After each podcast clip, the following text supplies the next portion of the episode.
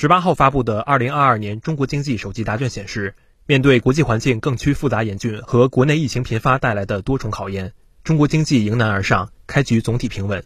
数字化转型是中小企业提升竞争力的必修课。当前，我国各行业正处于数字化转型的加速期，提速数字化正帮助中小企业切实解决生产经营和发展中遇到的具体困难和问题。各地政府也通过数字化转型，不断提升服务质量，精准满足企业的服务需求。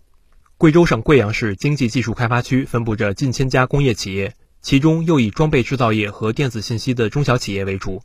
为了通过数字化方式为这些中小企业赋能，让他们享受到数字经济发展的红利，贵阳经开区从数字化改造、供应链协同、安全生产等方面深挖，开发构建了区域级工业互联网平台。贵州数安汇大数据产业发展有限公司副总经理吕潇说：“工业互联网项目的实施。”啊，主要的目的是帮助企业提质增效。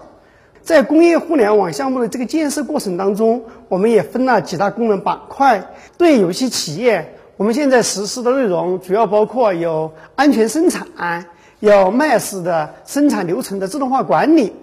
也有重点设备的能耗数据监测和节能的优化，还有合同、订单等等之类的管理。同时，我们还构建了。区域的工业设备的共享中心，通过共享中心来为区域级的生产设备提供维护服务，这样就减少了企业在维护人员成本和响应时间上的问题。接下来，当地将进一步完善设备联网上云、安全生产、智能生产和工控安全四大体系，努力降低企业能耗损耗、生产事故率，提升生产管理数字化水平。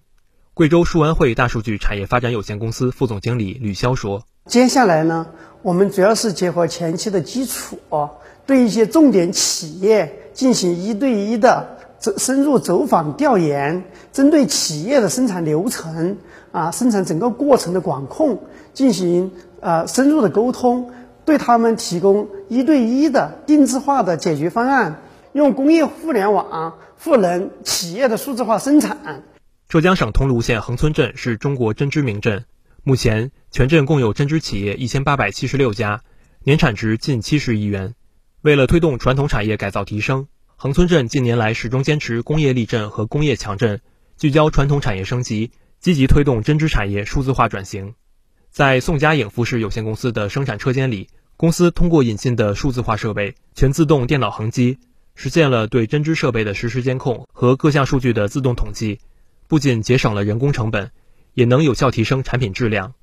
浙江省桐庐宋佳颖服饰有限公司财务孙国华说：“一个嘛，提高企业的经济效益和产品的合格率。产品的合格率马上可以看到，而且可以下降。你如果看到这个产品不合格了，那你肯定把机器要停下来，马马上去处理这个方面。原来的零点五下降到百分之零点二到零点三左右，那么这个方面就大大提高了企业的那个经济效益嘛，产品合格率又又上去了。宋佳颖在数字化上的探索，正是横村镇针织产业转型升级的缩影。为进一步帮助企业数字化转型，横村镇引进云平台。帮助企业建立数据资源库，减少企业打样成本，提高企业内部管理效率及订单处理速度。浙江省桐庐县横村镇经济发展办工作人员向陆佳说：“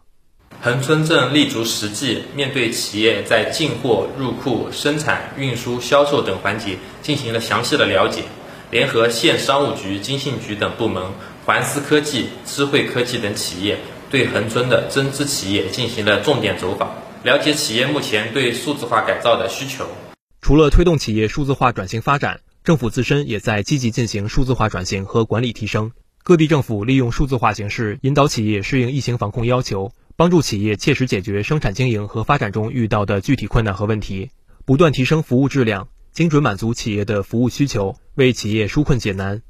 河北省沧州市推行远程服务、在线办公等云上办公方式，通过数字化助力企业生产经营。提高生产效率。河北省沧州市青县以仓税管家团队为依托，充分运用阳光易税远程帮办中心等，为纳税人、缴费人提供一对一、一对多、面对面宣传最新税收政策、辅导业务难题、解答政策难点等精准高效服务，为企业纾难解困。河北省沧州市青县狮城会计服务有限公司负责人姚金焕说：“